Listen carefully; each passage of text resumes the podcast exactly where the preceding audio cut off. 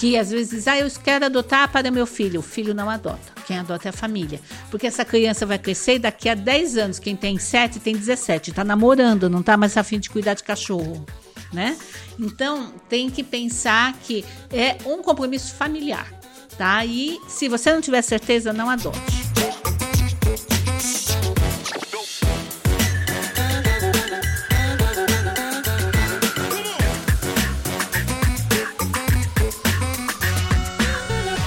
Olha, começando mais um programa aqui, aquele programa direto, né? Não tem nada de conversa de boteco aqui que dura três horas. Não, as nossas entrevistas são bem diretas, ao ponto e com muito conteúdo relevante. E hoje eu tô com a Gláucia Lombardi, ela que é fundadora do Cão Sem Fome. E aí, Gláucia, tudo bom?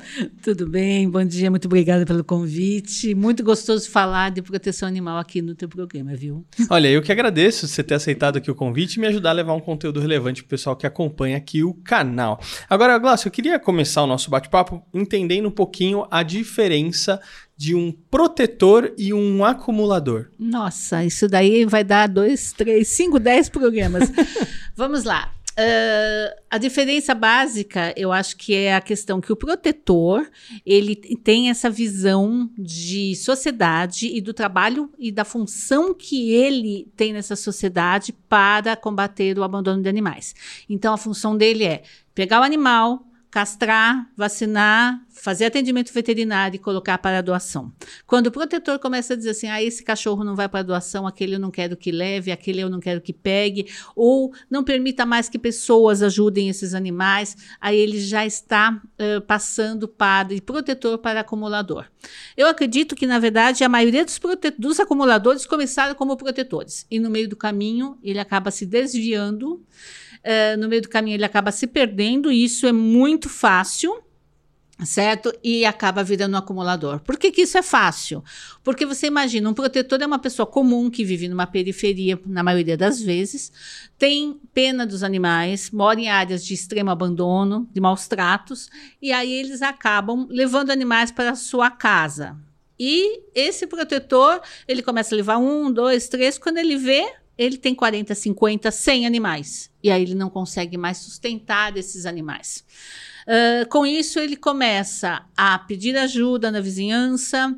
A vizinhança, tendo conhecimento desse protetor, começa a abandonar mais bicho na sua casa. Você começa a ter problema com cheiro, o odor do local, logicamente, não é agradável. O barulho, porque muitos animais juntos entram em estresse e isso daí começa a virar muitos latidos a qualquer hora do dia, incomoda a vizinhança. Aí essa vizinhança começa a se afastar, essa família começa a se afastar dele porque não aguenta mais aquele ambiente insalubre. Quando vê, esse protetor está totalmente isolado, uh, lotado de animais sem condições de cuidar como gostaria de estar fazendo e como era o seu objetivo principal, e aí emocionalmente esse protetor acaba se perdendo e começa a achar que os animais são os únicos que gostam dele, que o animal ele é o objeto emocional dele, e aí você vai ter um acumulador em potencial tá? Então, o, o, inclusive, falando do trabalho do Cão Sem Fome, a gente ajuda protetores de animais e tentando fazer uma intervenção positiva para que este protetor não vire um acumulador, né? Dando todo o apoio emocional, auxiliando esses animais. Quem tem potencial de adoção, a gente tira deste quintal para que ele não tenha um acúmulo de bichos, né? Fazendo uma intervenção com a comunidade, né? Para que essa comunidade também pare de abandonar animais nessa porta, porque também o primeiro, o vizinho que reclama desse protetor é o primeiro que deixa a caixa de filhote na porta dele. Ou que indica para um amigo, olha, lá vai lá que aquela mulher pega, né? Então você tem que fazer um trabalho com toda a comunidade para você ter realmente um protetor atuante. E nós as, acreditamos muito nesse trabalho do protetor, porque veja bem, ele é muito eficaz dentro da comunidade onde ele está inserido. Então, se tiver um cachorro apanhando no fundo de um quintal, quem é que é que vai saber? Quem sabe são os vizinhos que ouvem o barulho. Se tiver uma mãezinha com dando cria no meio da praça, quem é que sabe? O morador do bairro. Então, o protetor, dentro da comunidade, ele é muito mais eficaz que o poder público, tá? Porque ele chega e ele tem acesso a essas pessoas de uma forma muito diferente. Né? Agora, quando ele vira um acumulador, isso acaba se tornando realmente um problema. Mas, o Glaucio, você sabe que é difícil esse papel do protetor, né? Porque, é, por exemplo, a gente tem as nossas duas, né? Que a gente adotou. Uma, é inclusive a Fifi, que vocês tinham postado, né? Que a gente adotou. Mas antes da, da Fifi, a gente tinha outra, que era a Lara, né? Que ela veio a falecer por causa de um probleminha que ela tinha no coração grande, né? E aí, a primeira que a gente pegou foi a Bela, né? E aí, teve um dia que eu tava indo pra um sítio com um amigo meu, e estrada de barro e tal, não sei o quê. E aí, meu, uma cachorrinha bem pequenininha se jogou na frente do carro, assim. Tava chovendo, aí ele, meu, parou na frente, né? Falei, meu, e agora? Cadê a cachorra? E, né, tentando tirar, a gente teve que descer do carro. Aí veio a cachorrinha e veio a filhotinha dela. Aí eu falei, putz, é mãe e filha chovendo. E agora? O que a gente faz? Ah, põe dentro do carro. Aí levamos. Pegamos as duas. Aí trouxemos para casa. É, e aí, na época, tava lá a Arabella. E, bom, vamos lá, vamos dar vacina, vamos castrar, vamos... É, tava cheio de pulga, não sei o que e tal. Ah, e agora? Bom, agora estamos com quatro cachorros. Não dá pra gente ficar com quatro cachorros. Vamos colocar para adoção. Aí vamos colocar para adoção, aí entrevista o pessoal, aí um quer levar a filhote, levou a filhote, voltou, tudo super magra, não estava comendo, porque os filhos estavam maltratando. E olha, que sufoco. Mas a gente também se apega ao cachorro. E como essa parte de é, colocar o cachorro para ado adoção é muito difícil. Eu falei, nossa, eu não imaginaria que era tão difícil assim. Porque assim, a gente pegou, se eu não me engano, era em dezembro, né? Aí a mais, a velhinha, que era a mãe, não era tão velhinha assim, mas ela foi ser adotada, a gente conseguiu em abril. É. Então, você fica um tempo, com, um bom tempo com o cachorro, que é, é um tempo que você se apega. Nossa, que difícil. Então eu entendo assim também em partes, às vezes a pessoa que né, pega pra. Não, eu vou colocar pra adotar, adotar, a adoção e tal, e aí chega um momento que, tipo, ah, não consigo mais. É, por isso que a gente fala que o protetor de animais, ele é, é, um, é um protetor. Ele não é uma pessoa que gosta de bicho e tem uma porção de animais e pega um ou outro. Porque se ele tiver esse apego ao animal, ele deixa de ser protetor. E daí ele vai acumular, ele vai acumular, isso não é bom para a sociedade, não é bom para ele, para a saúde dele, né? A maioria dos protetores são pessoas extremamente sozinhas, são pessoas que a família, né, já não, já não atende mais, uh, porque realmente é muito bicho dentro de uma casa. E o que o protetor tem que ter em mente é qual é a minha capacidade? E a maioria extrapolou em muito a quantidade de animais que poderia ter, porque um animal custa caro para ser bem tratado.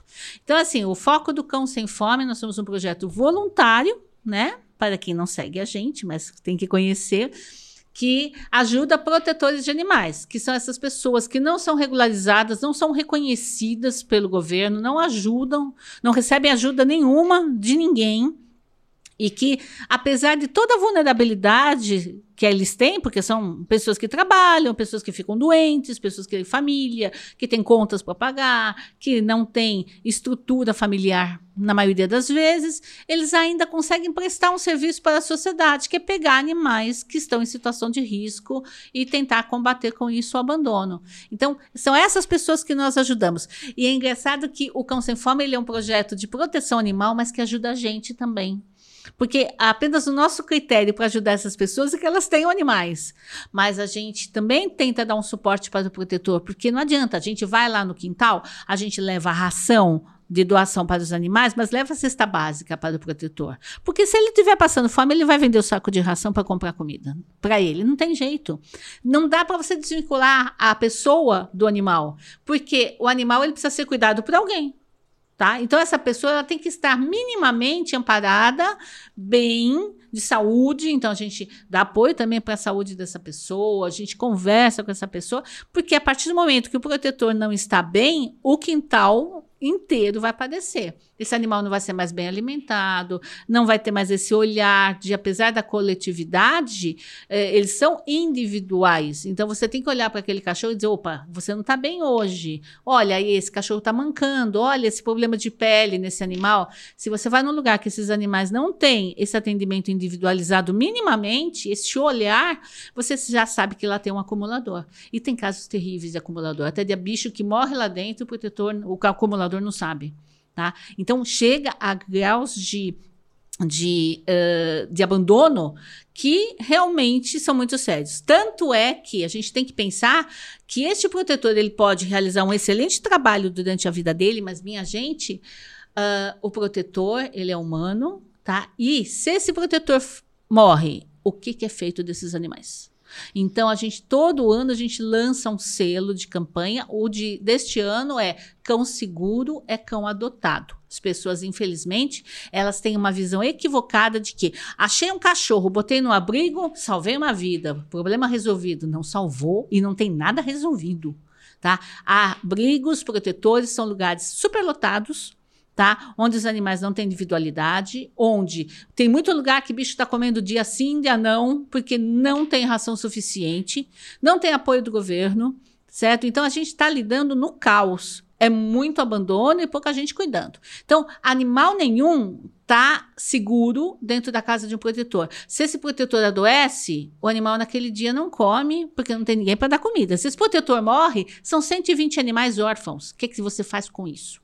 Então, isso é um problema da sociedade. E isso tem que ser olhado pelo governo e olhado pela sociedade com um olhar, no mínimo, mais empático que não é empurrar animal para casa de protetor que você está resolvendo o problema do abandono. É igual você fez. Achei na estrada, castrei, vacinei, fiquei com ela até ser adotada. Este é o comportamento social que precisamos e tem que ter uma mudança na, na cabeça das pessoas de que abrigo não é lá, que era a campanha do ano passado. As pessoas acham, ah, tudo bem, ele está no abrigo, ele está bem. Não, ele não está bem. Nenhum animal está bem em um abrigo, gente.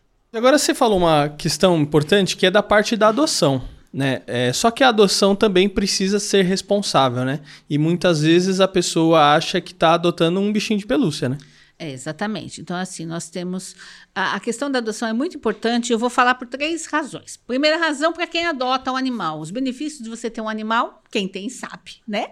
O animal é carinhoso, o animal é amigo, né? O animal faz companhia, o animal tem a, dá apoio emocional para essas pessoas. Nossas adoções na pandemia subiram muito, né? As pessoas viram o que é ficar em casa sozinhos e de repente esse animal o quanto que ele pode fazer companhia.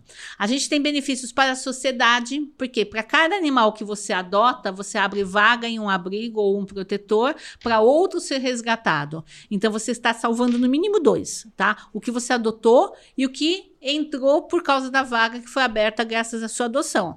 Isso indiretamente, quando você fala, tirou um animal da rua e castrou, indiretamente também você está impedindo mais abandono, que é mais filhotes abandonados. E para o animal, a gente combater a questão dos maus tratos. Você imagina o que é para o animal ficar Passando sede, passando fome, uh, ficar sendo maltratado na rua, né? Então, o abandono é muito triste. A gente fala hoje em São Paulo em 2 milhões de animais, de cães abandonados. Isso é um absurdo.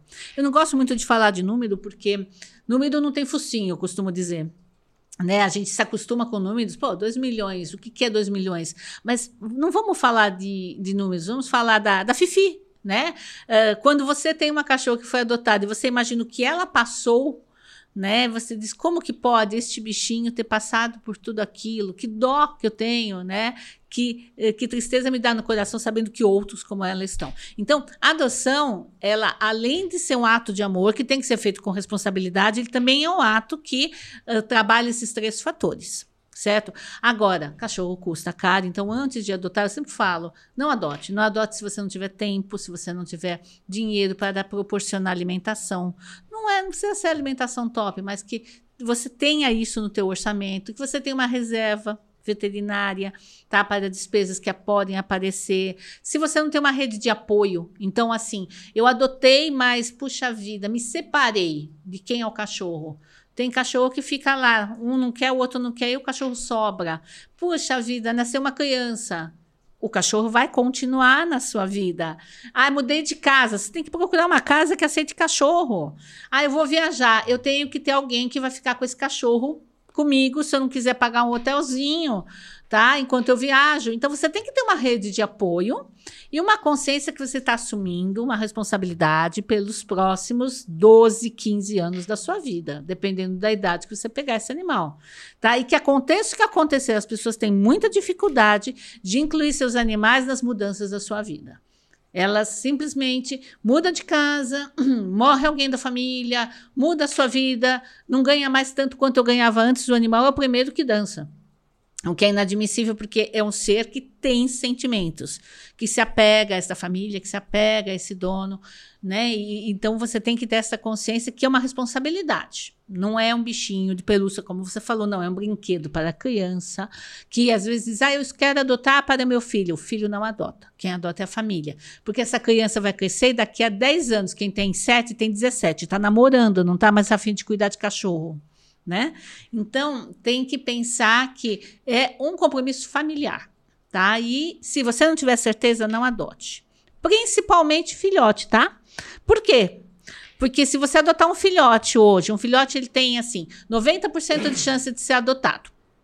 Com, com três meses, uh, mais ou menos. Com quatro, essa chance já caiu para 80%, tá?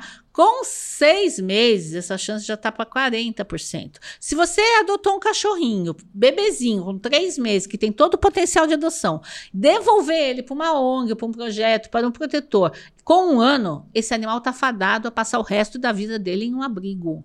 Então é desumano você criar um animal até um ano e jogar ele num abrigo, jogar ele na casa de um protetor. Esse animal não vai saber se virar, esse animal não tem imunidade contra as doenças que tem lá naquele local, não sabe disputar comida, não sabe disputar espaço, ele vai morrer. Ele vai durar alguns meses, mais nada. Isso é estatístico. Se entrou e ele não conseguiu uma segunda adoção, ele não dura um ano. Ô Glaucia, agora é o seguinte, você comentou que às vezes a pessoa quer, né, o bichinho, gosta muito dos animais, ama os animais, mas realmente ela entende, tem consciência que ela não pode adotar um. Ou às vezes porque, sei lá, às vezes ela é, é aeromoça, aeromoço, viaja sempre, não está em casa. E aí para ajudar isso não tem ninguém que eh, possa ajudar na, a cuidar do cachorro. Então, obviamente, essa pessoa não vai adotar um animal, principalmente se né, ela tiver consciência daquilo que ela está fazendo. Muito bem, essas pessoas que amam os animais, mas elas não podem adotar, como que elas podem fazer para ajudar? Então vamos lá. A primeira etapa, você pode ser voluntário. Gente, ser voluntário é uma oportunidade de você vivenciar situações que você gostaria e você não pode levar para o seu cotidiano, tá? O Cão Sem Fome é um projeto voluntário feito por voluntários das mais diversas áreas. Você não precisa ser veterinário para você ser voluntário no projeto social tá? Principalmente ligado a animais. Tem muita coisa para fazer. Então, a primeira coisa, doar o seu tempo, doar o seu sorriso, doar a sua boa vontade, né? Para cuidar de um animal, por exemplo, no evento de adoção, enquanto ele está esperando um lar, para ajudar num evento de captação de recursos. Ah, também não tenho tempo. Ok, você pode ajudar financeiramente. Gente, todo projeto precisa de recursos financeiros, tá? A, a gente só, o Cão Sem Fome é um projeto que 100% das doações recebidas, elas vão acabar na naquela pessoa que mais precisa. E a gente prioriza protetores que não recebem ajuda de ninguém, que estão em lugares muito distantes, onde não chega nada. Tá? A gente leva ajuda de barco, a gente ajuda uh, animais que estão assim, pega uh, quilômetros de rua de terra, lugares que se alagam, ficam totalmente ilhados, né? E estão muito perto da gente. Não precisa ir longe, não, para você uh, ser bonzinho. Dá para você fazer aqui. Então, a gente precisa de ajuda. Você ser padrinho, colaborando mensalmente com uma quantia que é assim gostosa, que é possível no teu orçamento, que você destine para isso. Você fazer uma festa de aniversário e pedir doação para uh, doar para o Cão Sem Fome. Você ir em festas, você participar de campanhas quando a gente faz um apelo. É um pouquinho de cada um que faz a diferença. Então, dá para ajudar à distância, dá para padrinhar um cãozinho à distância, dá para ser voluntário, certo? E, e assim, uh, entrar em contato para ver o que, que eu posso fazer. Tem tanta gente que tem possibilidades, né? Doa coisas para os nossos bazares, coisas em bom estado que a gente vende para reverter para os animais. Então, eu acho que todo mundo tem alguma coisa boa a oferecer sempre. As pessoas às vezes se autolimitam. Elas acham assim: ah, eu não consigo, eu não sei fazer, ah, eu gostaria de ajudar, mas não sei onde, não sei como, né? No Cão Sem Fome sempre vai ter algum servicinho que você possa fazer, pode ter certeza. O Glaucia, para a gente fechar nosso bate-papo que está muito bom, é, aprendendo muita coisa aqui e fico extremamente motivado, né? Eu sempre acompanho lá as coisas na, é, nas redes sociais do Consumo Fome, eu confesso assim que às vezes eu nem quero ver muito, porque dá vontade de adotar todos os, todos os cachorros Não que eu vejo. isso. E aí dá vontade de adotar todos, né? E aí eu falo assim, ai, deixa eu dar uma pausa um pouco, mas eu acho que é super importante acompanhar o projeto de vocês. É, mas qual a história mais impactante que você já é, ouviu ou presenciou no projeto São Cão Sem Fome, que você fala assim, nossa, olha, por causa dessas coisas que a gente tem que continuar a fazer o que a gente tá fazendo. Ah, isso daí eu pensei muito. Quando você falou, eu vou perguntar isso daí para você, porque ele me falou. E ó, não cheguei a nenhuma conclusão. A gente tem histórias impactantes toda hora, né? Tanto é que a gente conta essas histórias nos nossos calendários.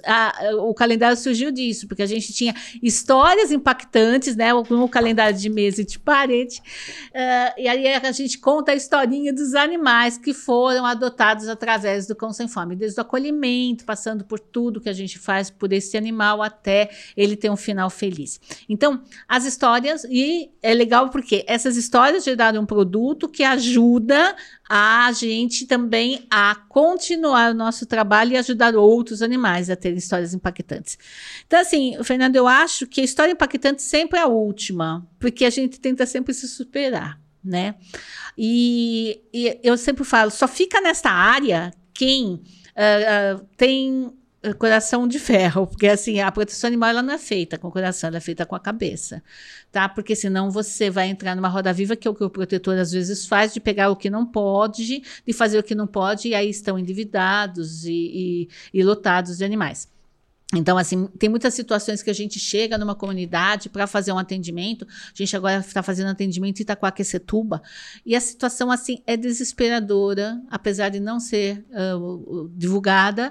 Mas, assim, muita chuva, muito animal abandonado, né? A gente teve animais uh, que nós resgatamos. Agora, essa semana, nós vamos lá buscar uh, 19 filhotes. Então, junto com a comunidade, conseguimos lares temporários para esses filhotes ficarem lá, porque a gente não tem abrigo, a gente não pega animal, a gente vacina, a gente dá atendimento veterinário, né? Aí a gente, ele, a comunidade está cuidando, a gente vai trazendo aos poucos para um lar temporário e daí vão para adoção. Então a história impactante é você ver um animal que estava no meio do barro, eh, no meio de tirar um animal dos escombros e de repente você com o apoio do protetor, você consegue resgatar esse animal, você vai fazendo o teu trabalho e de repente você vê ele lindo dentro do calendário da gente, contando a história dele.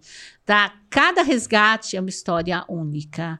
Uh, a gente diz assim: nossa, são dois milhões de animais abandonados, que a gente faz é uma gotinha no oceano, mas faz toda a diferença para aquele que foi ajudado. Né? Então, a história que eu digo não tem uma, mas assim, é a história do dia, é dizer, puxa vida, hoje eu fiz a diferença. A gente agora está com uma pitbull que chama Dora, certo? Que foi abandonado. O pitbull, infelizmente, é um animal que sofre muito na rua, as pessoas não alimentam porque tem medo, batem, chutam. Ela foi abandonada grávida, estava pele e osso os filhotinhos, eles já foram encaminhados, mas a mãezinha tinha ficado e ela é dócil. Pitbull dócil é aquela coisa pior ainda, porque as pessoas não adotam, porque é que eu vou fazer com pitbull mansinho? Ela tem alma de Yorkshire, vou fazer o quê, gente? Então, assim, trazê-la, prepará-la, agora a gente tem a, fazendo uma, uma seleção de adotantes, nossa, isso enche o coração da gente. Então, é, são as pequenas vitórias do dia a dia, não é uma história ou outra. Tenho muitas histórias para contar, mas qual é a mais urgente? Aquela que a gente está lutando, é aquele animal que a gente está lutando neste momento, né? Então, todo dia é uma história, todo dia a gente vivencia um, bons momentos, a gente perde na maioria das vezes, tá? Infelizmente é isso. A gente, a, a gente tem que comemorar uh, cada vitória. Eu sempre digo isso. Se você olhar para o que não foi feito, você não vai fazer proteção animal. Você tem que olhar para aquilo que você conseguiu fazer. Tá? E é, esse daí é o gás para você continuar. Porque, de resto, você vai conviver com muita tristeza no dia a dia, sim. Não, infelizmente, a proteção animal precisa evoluir muito no Brasil. Então, é, essa daí é a história que a gente tem, é a batalha diária. Cada um que a gente salva é uma história de sucesso e é isso que dá gás para a gente continuar, viu? Muito bom, Glaucia. Olha, fiquei muito feliz de você ter vindo aqui, me tra trazido essas informações extremamente relevantes. E olha, você que acompanhou aí, não esquece aí de acompanhar o Cão Sem Fome em todas as redes sociais. Só digitar aí Cão Sem Fome. Se digitar no Google Cão Sem Fome, vai Acha aparecer o site, vai aparecer o Instagram, vai aparecer todas as redes sociais. Então, Primeiro passo é começar a acompanhar o Cão Sem Fome. Quer ajudar? Você pode ser um voluntário ou então contribuir com um valor mensal que com certeza vai ser revertido da melhor maneira possível para continuar ajudando todos esses animaizinhos que eles têm feito a diferença aí. E olha, não são poucos animais que eles têm ajudado, são mais ou menos 600 animais, 600 né? 600 animais por mês e também pode comprar o calendário porque ajuda também a gente a castrar e preparar animais para adoção. Não, e tão lindos os calendários, são né? Lindos, tão maravilhosos.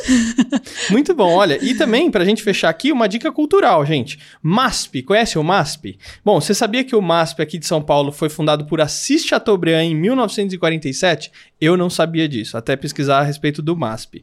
É um museu privado sem fins lucrativos. Ele estava localizado na rua 7 de Abril e no centro da cidade. Só que aí, em 1968, o museu foi transferido para a Avenida Paulista, no icônico projeto da Lina Bobardi, que hoje é um cartão postal aqui da cidade de São Paulo. Bom, para saber mais sobre exposições e visitação, você pode acessar o site do MASP, masp.org. .br. Bom, você que ficou até o final, não esquece de deixar o seu like, o seu comentário, se inscrever no canal e olha, acompanhar todas as redes sociais ali do Cão Sem Fome. Eu vejo você no próximo episódio. Glaucia, obrigado. Obrigada a vocês, hein? A gente conta com a colaboração de vocês e sigam a gente. Quanto mais seguidores, mais a gente vai conseguir ajuda e mais animais são ajudados. Né?